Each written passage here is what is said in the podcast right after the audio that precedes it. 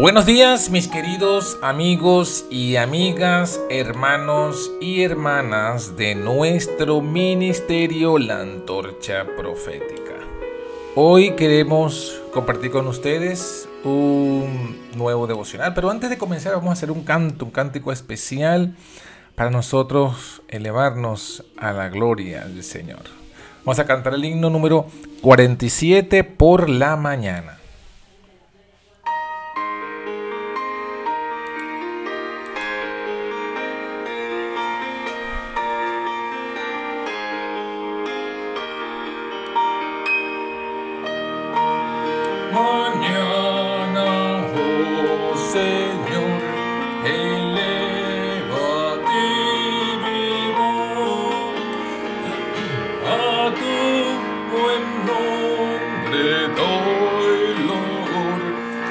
Gracias.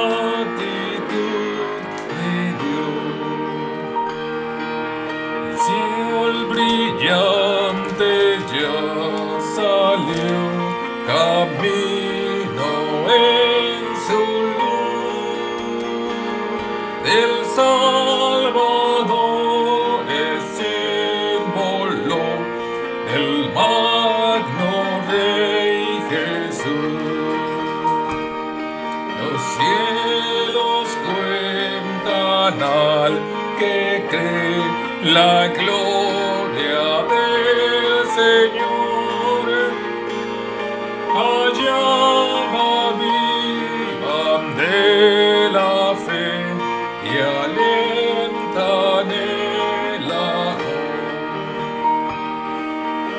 La mañana eterna.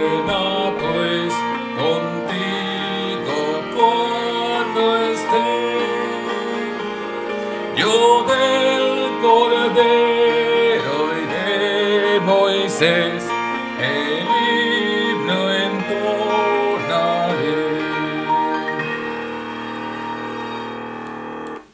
Amén. Vamos a hacer una oración. Una vez más, Señor, te damos gracias por este nuevo día y la oportunidad que nos das de compartir tu palabra con los hermanos y bendecirnos. Te pedimos que nos hagas en este día. En el nombre de Jesús. Amén. Muy bien, vamos a hacer la lectura. El tema de hoy lo tenemos allí, ¿verdad? Jesús en el templo, primera vez. Hoy es miércoles 31 de marzo. Y, el texto, y está basado en el texto de Lucas. Lucas capítulo 2. Y vamos a leer desde el versículo 41. Lucas 2.41. Y lo vamos a leer hasta, hasta el 52. 41 hasta el 52. Dice, iban a sus padres, los padres de Jesús, todos los años a Jerusalén, en la fiesta de Pascua. Vamos a colocar aquí quizás un poco también eh, la Biblia, ¿no? Que no lo hemos colocado. Y así todos podemos pues eh, recibir esta bendición, la lectura de la palabra. La lectura de la palabra. Acomodamos aquí un poco.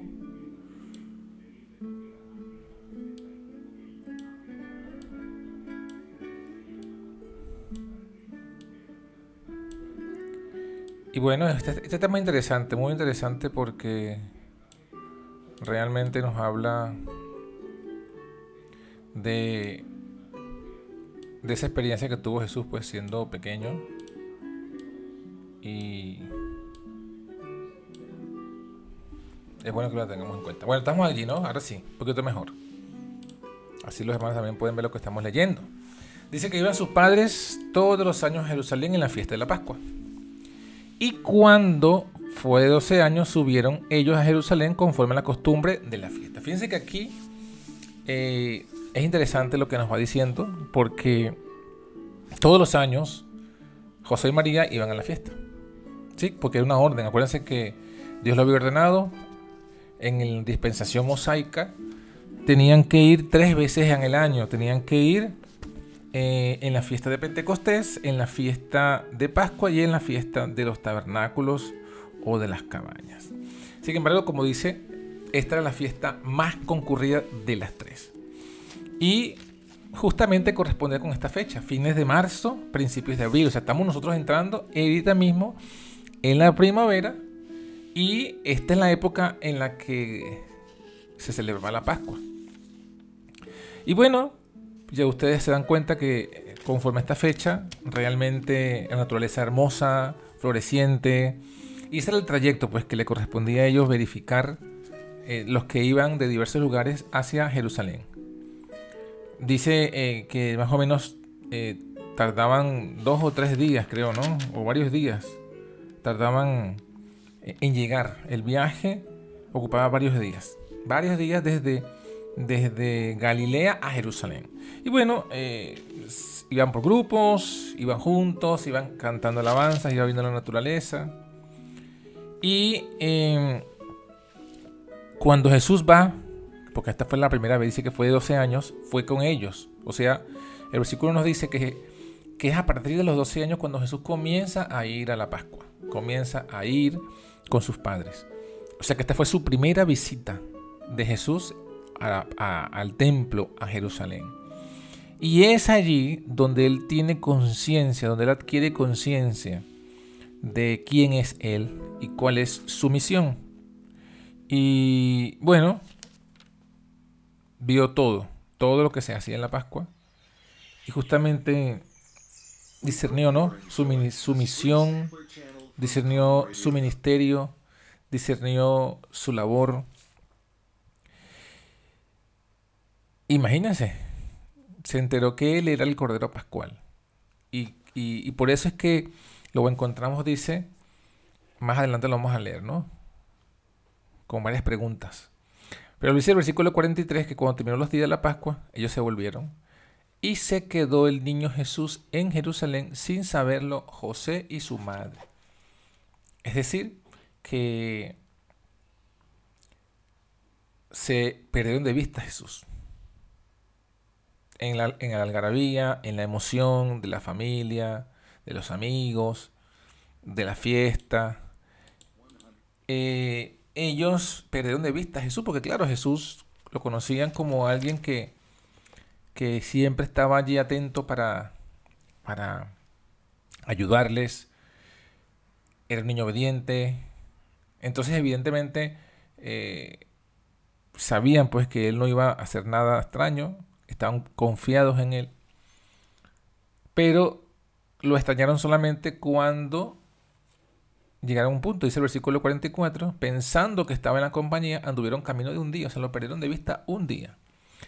Y cuando ya se dieron cuenta, le buscaron entre los parientes y entre los conocidos, pero como no lo hallasen, volvieron a Jerusalén a buscarle. O sea que eh, ellos pensaban entonces que estaba con los parientes o con los amigos.